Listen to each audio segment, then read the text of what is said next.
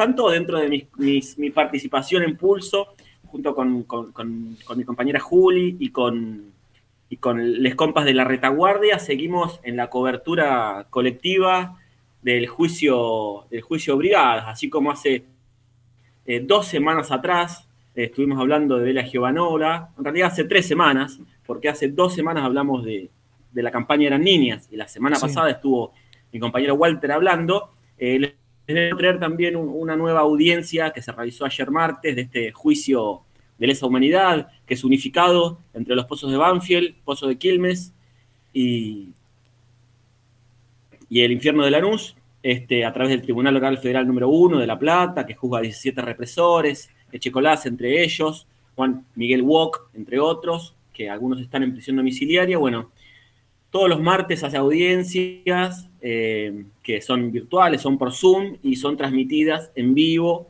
por el medio alternativo La Retaguardia y bueno, y también quedan ahí. Eh, les quería comentar una de las historias que, que, hubo ayer martes, un testimonio muy importante de una persona que es la primera vez que da testimonio en un juicio de lesa humanidad. Sin embargo, su historia es impresionante, eh, su historia es terrible, eh, van, a, van, a, van a saber cuando lean la persona de la que estoy hablando, y se trata de una nota que voy a pedir disculpas de antemano, eh, es una, nota que no está finalizada, es una nota que estoy haciendo ahora, desde ayer, eh, que no está finalizada, así que lo tengo todo medio sin editar, pero bueno, con, mucha onda les, les, voy a contar la historia de Miguel El Tano Santucho. A Miguel Santucho le, le dicen el Tano históricamente porque pasó aproximadamente sus primeros 17 años de vida en Italia, en el exilio y algunos meses en, México y España comentaba ahí en su, en su testimonio de alrededor de dos horas, como sucede con el resto de hijos e hijas de desaparecidos eh, en el exilio, no recuerda esos primeros años donde sucedieron eh, los ataques a, sus padres, eh, sino que los fueron reconstruyendo con, mucha lucha y con, los organismos de derechos humanos. Miguel, Miguel Santucho es hijo de Cristina Silvia Navajas y de César Santucho, ¿sí? Eh, y la desaparecida en este caso es Cristina, es su mamá, quien, como, comentaba eh, Miguel Santucho, era la hermana mayor de dos hermanos de una familia porteña y que estudiando sociología en la década del 70 eh, en la Universidad Católica conoció ahí a un santiagueño que estudiaba lo mismo que ella y empezó a militar junto con él en el Partido Revolucionario de los Trabajadores, en el PRT, ¿no? Claro, eh, por su parte, como ya. Sí. No, no, porque uno escucha el apellido Santucho y automáticamente le remite ahí y nada, uno por ahí repasando esos lazos, esos vínculos, incluso algún árbol genealógico, bueno, termina viendo que, había vinculación efectivamente. Era el sobrino, una cosa así, Miguel. así es, así es. Eh, el, papá de Miguel era Julio César Santucho, es Julio César Santucho, y es el más chico de los 10 hermanes Santucho, ¿sí? de Santiago del Estero, del noroeste argentino. Eh, de, los 10 hermanos, Julio César Santucho era el menor. Entonces sí, es, sobrino del el otro más conocido de los Santucho. Eh, Miguel Ángel un poco en toda su reconstrucción comenta en la audiencia de esta familia tradicional, eh, cuyo padre de todos estos hermanos era don Francisco Rosario Santucho y la mamá una maestra Manuela del Carmen Juárez. De los diez hermanos, el menor era entonces eh, Julio César, y el octavo hijo, el octavo hijo de esta familia santiagueña eh, era Mario Roberto Santucho, ¿no? El Robi, líder del PRT, ¿no? y bueno, uno de los datos de color que, tiró, yo no sabía, que, contó Miguel, es que Robi era el séptimo hijo varón de esta familia, con lo cual, de manera simbólica, era hijado del presidente de facto Augusto P. Justo, de, y, Lobizón también. Claro. Depende la, y el Lobizón también, el séptimo hijo varón es el Lobizón. Otra, otras tradiciones. Ah, está bueno para cambiarla también, sí, sí. Sí, sí, porque de los diez hijos, bueno, e, este era el, eh, Mario Roberto era el séptimo hijo varón y era el octavo hijo porque, bueno, también eh, está Manuela, una de las hijas. Lo que relata un poco de toda esta, de esta mesa amplia de diez de los hermanos Santucho es que eh, el papá, don Francisco, había estudiado de distancia, había, había obligado al resto de los, los hijos que estudiaran, y bueno, y que había, en un principio había distintas posiciones ideológicas en la mesa, nacionalistas, comunistas, católicos, pero bueno, luego de la, férrea militancia de Mario Roberto, eh, finalmente casi todos empezaron a militar en el PRT. Eh, y también comenta, digamos, que todos los hermanos tuvieron sus, consecuencias y fueron perseguidos políticamente, obviamente, de una manera muy cruel, que la va a relatar durante los dos, las dos horas de alocución. Eh, el, primer golpe fuerte de la familia es, obviamente, mucho antes de la dictadura militar, en el año 72, cuando en, la fuga de Trelew es ejecutada, fusilada, Ana María Villarreal, que, es, que era en ese momento la primera esposa de, de Roby Santucho. Y así, bueno, menciona el caso de, Amílcar, el mayor, que se exilió en Paraguay y allí fue encarcelado.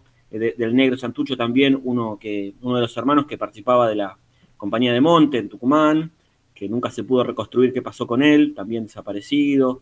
Bueno, varios de los, de los, de los diez hermanos con unas historias impresionantes. Eh, yendo un poco al núcleo de la cuestión y antes de llegar a la primera parte del audio, eh, Miguel cuenta que, bueno, que, con su, que, su papá y su mamá se casaron en el 71, tuvieron primero a, un hijo, Camilo, y dos años después eh, nació Miguel, ¿sí? Y que, bueno, fue en aquel momento, en julio en julio del 76, que en un departamento ocasional, digamos, donde su mamá Cristina estaba de manera ocasional, casi por fuera de los de, los este, de las cuestiones de seguridad del partido, eh, lo secuestran el, 13 de julio del 76, no solo a ella, a su mamá, sino también a Manuela Santucho, la, hermana mujer de la familia Santucho, y a Alicia Dambra, que era otra compañera del PRT, que en ese momento estaba en ese departamento porque se había fugado de, un, conocido caso de una fuga este, masiva en una cárcel de, en la cárcel del Buen Pastor de Córdoba. También para después para googlear, googlear la cárcel del Buen Pastor de Córdoba hubo una, una fuga importante de todas mujeres del PRT, bueno, entre ellas Alicia, junto con Manuela Santucho y Cristina fueron secuestradas y allí dejaron a los dos bebés, a, Miguel y a su hermano y a otro primo, los dejaron en la casa, que fue rescatado horas después, estos, estos bebés, por la abuela materna, ¿no? La mamá de Cristina Navajas, eh, llamada Nélida Gómez de Navajas, y que después, bueno, va a ser una parte fundamental de Abuelas de Plaza de Mayo, ¿sí? Eh, antes de, llegar a, porque los audios que traje hoy en esta, todavía en el armazón de la nota. Una primicia. Tienen que ver todo con la Sí. Un adelanto, eh, un pequeño adelanto.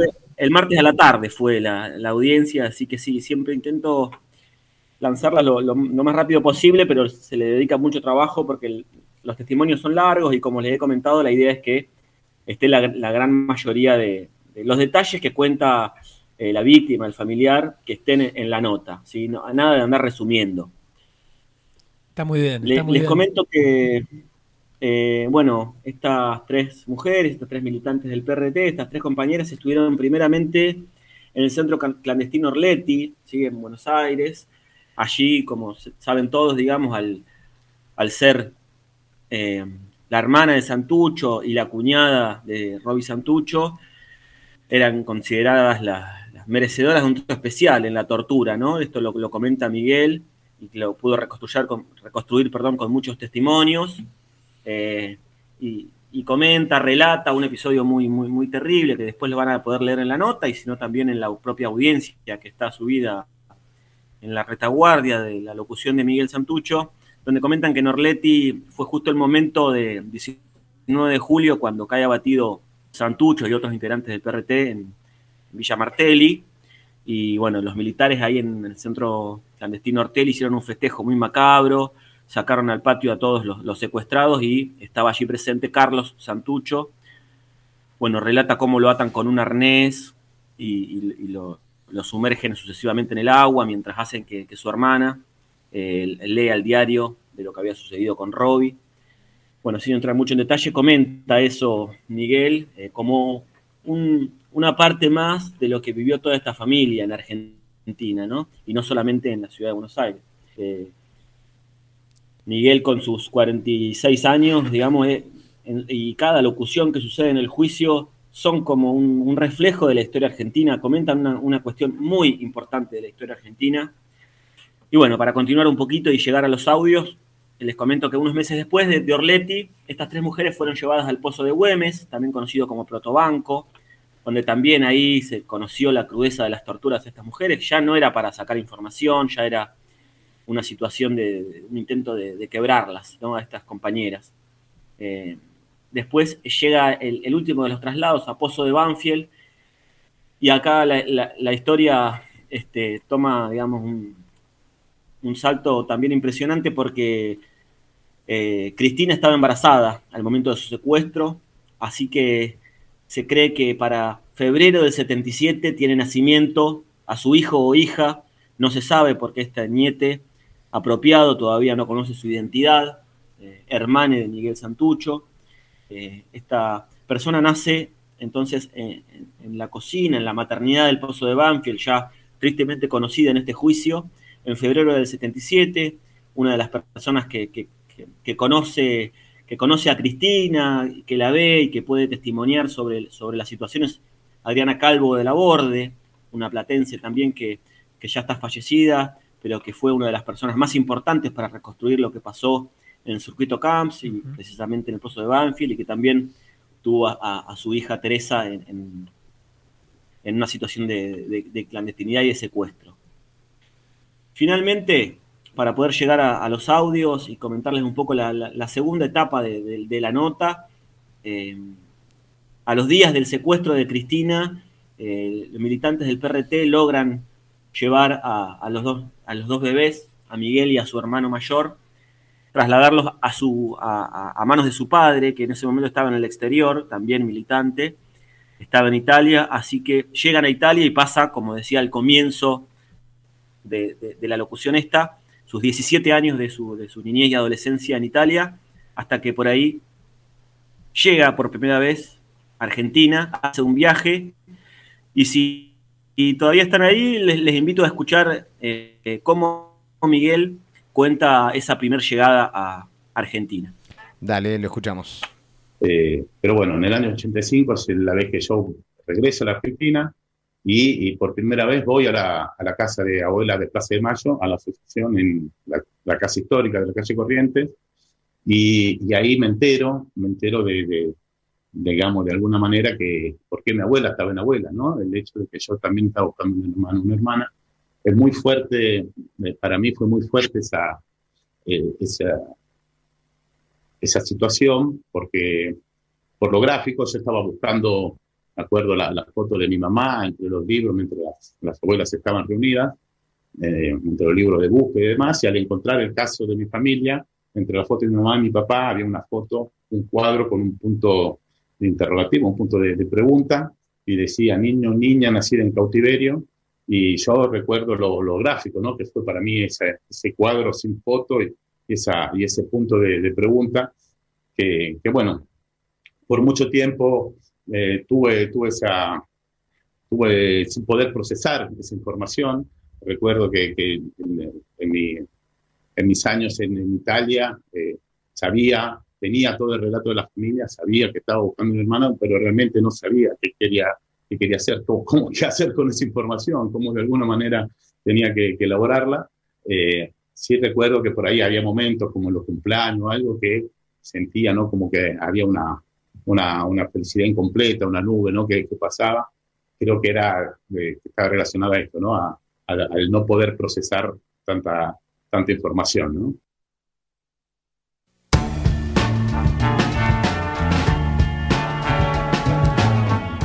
Ahí lo escuchábamos a Miguel entonces comentando nada, esa dificultad quizá para procesar alguna de las cosas que, le habían pasado, que le habían pasado y les venían sucediendo a su familia eh, en este exilio, en esta niñez y, principio de adolescencia eh, en Italia. Así es. Bueno, Miguel Santucho, hijo de Julio César Santucho y de Cristina Navaja, que está desaparecida. Eh, bueno, en su alocución en el juicio de brigadas de, este martes, que están todos los martes este juicio, Eh, yo creo que así como hace tres semanas atrás hablábamos de la historia de las abuelas de Plaza de Mayo y de Delia Giovanola, eh, también tenemos como, como deuda o, sí, este, la, historia de, hijos, ¿no? Hijos, que también había hijas. Eh, nos queda mucho también para, para, conocer sobre esa historia, con lo terrible que fue. Hablábamos también cuando hablábamos de Delia, hablábamos de Virginia Ogando, que después de buscar durante un tiempo a su padre desaparecido decidió quitarse la vida. Bueno, un montón de situaciones eh, muy terribles que viven estas personas, de, un montón, ¿no? Estamos hablando de, miles, de, decenas de miles de, hijos e hijas de Argentina que o se exiliaron o no, pero que vivieron una vida, una década, digamos, del 70, del 80, del 90, y que como muy bien explica eh, Miguel, eh, día a día ese dolor como una gota sigue, sigue cayendo, sobre todo para él que todavía tiene un hermano o hermana apropiado. Si les parece, vamos directamente al segundo audio. Yo les pido si por ahí no están del todo bien editados o si están largos. Editados también, pero por ahí. Eh, me interesaba mucho que, escuchen la voz de Miguel y que escuchen cómo fue esta segunda visita que hizo Argentina, porque la anterior fue en el 85, la que escuchábamos, en el 92. Eh, regresa a Argentina ya después de haber eh, hecho sus primeros pasos militantes en Italia. Bueno, y él lo expresa de una manera muy particular. Dale, lo escuchamos entonces a Miguel ahí en crudo. En el año, en el año 92 es cuando regreso a la Argentina por segunda vez. En el medio eh, ya me había, eh, ya estaba, era adolescente, había empezado a, militar en lo que eran los, institutos secundarios en Italia y demás, y, también a vivir lo que, lo que de alguna manera yo sentía ¿no? que, que era el ser exiliado, ¿no? el hecho de, de que, de que los, eh, los grupos de, derecha me, llamaran, eh, como era, extracomunitario, extranjero, volvete a tu país y demás. Y yo, viste, dentro mío pensaba en lo que más quisiera.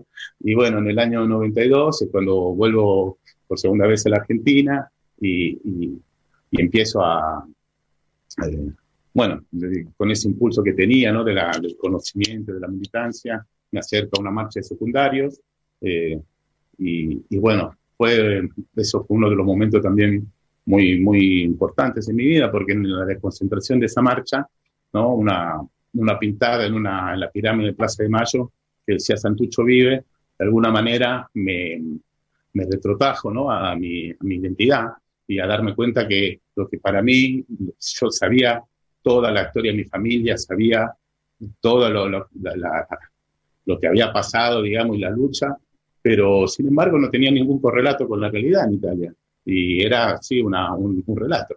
Eh, y al verlo ahí plasmado, viste, y sobre todo en, en de 16, 17 años, eh, me pareció me pareció que nada, que me estaba, me estaba perdiendo, se me estaba escapando la tortuga, como decía el Diego. O sea, había algo que, no, que era muy grande y que sin embargo yo no, no, no podía entender. Así que bueno, fue en ese momento que decidí que, tenía que volver, que tenía que, hacerme cargo de mi historia, reconstruirla. Y, en el año 93, con 17 años, eh, todavía, eh, bueno, fue cuando el 12 de agosto del 93, vuelvo, vuelvo a la Argentina y empiezo a, conectarme, a, tratar de recuperar. Me acuerdo el primer año eh, fue uno de los más difíciles de mi vida, porque, bueno, estaba solo, estaba de alguna manera solo en el sentido que no tenía amigos, no tenía compañero de colegio, no tenía nadie. Eh, estaba con mi abuela generando eh, esa, esa, primera, esa primera contacto, relación con ella.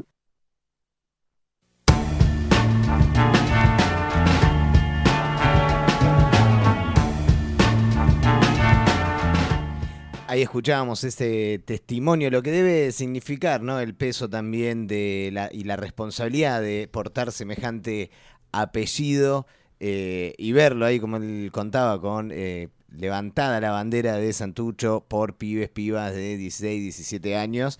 Bueno, ese llamado a hacerse cargo de la historia y el regresar acá y bueno, afrontar todo eso. Sí, la verdad es impresionante el cómo lo relata y que vio la pintada, ¿no? Un, grafite, a veces uno, uno dice de qué puede representar, ¿no? Una, una, una pintada en aerosol en el año 92, ¿no? En Buenos Aires, en la pirámide de Mayo, Santucho vive. Bueno, y ahí se encontró él. bueno, relata un montón de cuestiones sobre su militancia en hijos. Eh, y bueno, después lo van a poder ver seguramente a partir de mañana, si me pongo las pilas ahora, después de la reunión de pulso que tenemos ahora virtual. Eh, mañana pueda sacar la nota, si no será el viernes. Y bueno, les agradezco, entonces les, cierro, digamos, les resumo que este era la, el, testimonio de Miguel Santucho en el juicio que todos los martes se hace de unificado de, de brigadas bueno, agradecerle el espacio y como un, aportecito más de datos, eh, se confirmó, lo, sí lo pueden ver en una nota de pulso esta vez, que se va a iniciar un juicio por el centro clandestino de Arana. Sí, eh,